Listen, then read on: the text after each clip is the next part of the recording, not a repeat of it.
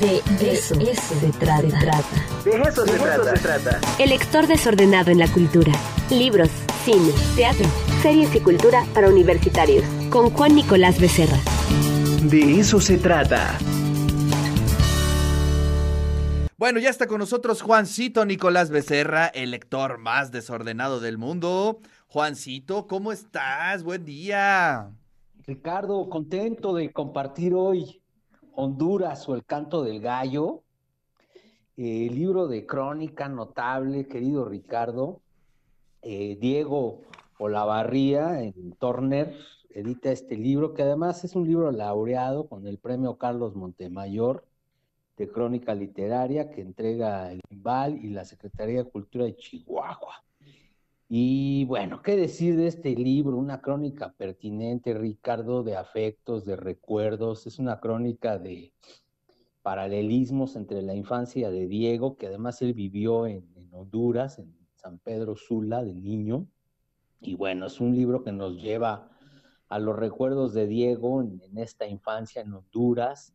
Obviamente, Diego, muy, es, una, es un libro de crónica muy sincero. Diego, sus papás trabajan en el servicio exterior, su papá, y, bueno, pues con los privilegios, ¿no? Que eso implica eh, el trabajo. Diego ha vivido en Utah, en Honduras y en Cuba, y hoy nos lleva a, Honduras, a este libro memorable entre el recuerdo y la actualidad, este, acordarse, ¿no? De este espejo y entre afectos, nostalgia, es una crónica muy sincera, muy afortunada, Ricardo, y donde pues está ahí un gallo que lo despierta y que de pronto Diego confiesa que en la oscuridad de niño le daba miedo. Y vaya, un libro también que reivindica ¿no? a, este lugar donde él creció y además tiene la oportunidad de regresar. Él, estaba este, pues entre regresar o no regresar, le habían dicho que si regresaba a Honduras eh, pues lo iban a matar porque, bueno, vaya, Honduras pues es que es uno de los lugares más peligrosos del mundo, ¿no? Del mundo. Alguna vez este, el querido John Lee lo decía, ¿no? Que siempre estábamos muy atentos de lo que sucedía en los Balcanes, pero que en Honduras estaba más, más peligroso, ¿no? Y Diego se mete, regresa a su barrio y, empieza a recordar, a tocar puertas, a preguntar, ¿no? Sobre aquellos eh, pues amigos de infancia que, convivieron pues de alguna manera efímera con él, ¿no? Realmente cuando alguien trabaja en el servicio exterior, pues no tiene una, una estancia este, larga. Y fíjate que en esa incertidumbre de ir o no, conoce a alguien en, la Ciudad de México, en el DF, y era un hondureño que habían estudiado, ¿no? Entonces le dice, tienes que ir a Honduras, men. Y bueno, emprende Diego el viaje, regresa y empieza a caminar, ¿no? A el Honduras de la actualidad. Este, lo llevan a su barrio donde él creció, a recordar a su perro, a recordar a sus amigos, a su colegio.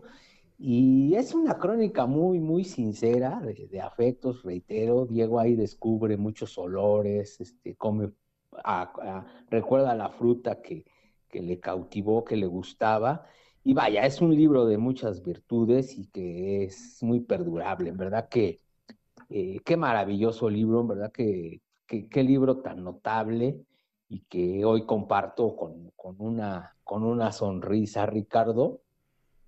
Y fíjate lo que lo, llevan a su barrio, este, pues lo acompaña una, una periodista que se llama Katy Calderón, que lo espera, ¿no? Ahí en un lugar donde se estaba hospedando, en, en la hamaca y, ella es la que lo lleva a Buenavista. ¿no? dice, Katy tiene 27 años, sonrisa enorme, ojos pardos, es reportera de contracorriente y bueno, ejercer el periodismo en Honduras y además denunciar al gobierno, nada fácil, ¿no?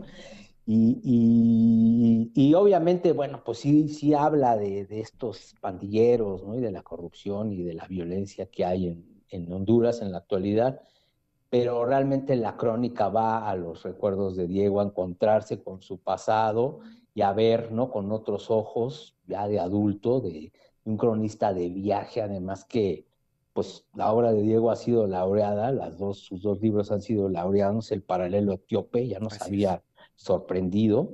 Y, mira lo que, lo que, lo que dice de, los pandilleros, ¿no? Que, siempre es atractivo en una crónica y más en Centroamérica, ¿no? Que es uno de los pocos libros también, además de Centroamérica, Ricardo. La semiótica de los pandilleros está en permanente evolución.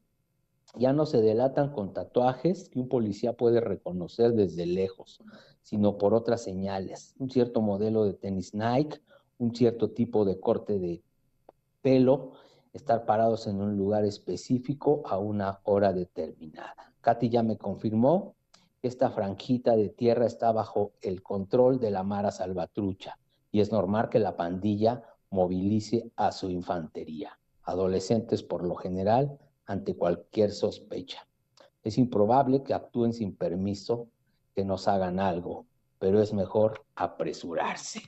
Lo tienes que leer, querido Ricardo. Sí, oye, además. O la rabia es. Este, fíjate que hace unos años, aquí en Radio Boab, hicimos un experimento interesante. Nos mandaron de, de la FETA, de este. tierra adentro. Sí, de Tierra Adentro, los premios, digamos, los libros premiados durante un año y los repartimos a distintos músicos. Y nuestra querida Aletia hizo una rola del paralelo etíope. Ah, y, la tenemos acá, la tenemos acá y vamos a poner ahí unos minutitos, unos segunditos para que la escuches. A, fondearla. Mira, mira, escucha esto. El paralelo etíope,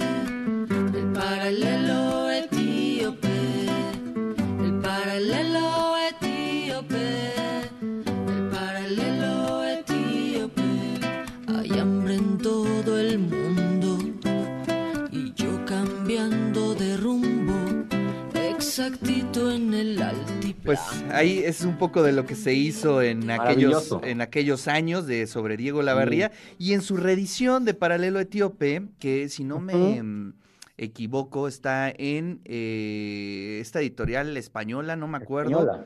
¿En cuál? Sí, muy notable. No me acuerdo en qué editorial, pero ya se incluye la rola y eso es algo este, interesante, ¿no? Sí, sí, sí, y, otro paralelismo ahí, ¿no? Con, con Diego y su y su crónica. Y además creo que viene un trabajo, él estuvo este, en, Alemania, estuvo en Europa y creo que va, a, va a hacer un trabajo de, allá que también es muy, muy, muy sincero. Y, siempre Diego sin miedo, ¿no? A decir lo que, lo que, lo que le gusta contar. Y están increíbles los, los, los apartados de, de Honduras o el canto del gallo, porque haz de cuenta que es el, como que copió, el, transcribió el, el, archivo de Word. Entonces eso está bonito, ¿no? Porque hasta trae la extensión. Muy bien. Entonces, pues, Juancito, muchísimas gracias. Te mando un fuerte abrazo. Hermano, un abrazo. Hasta pronto.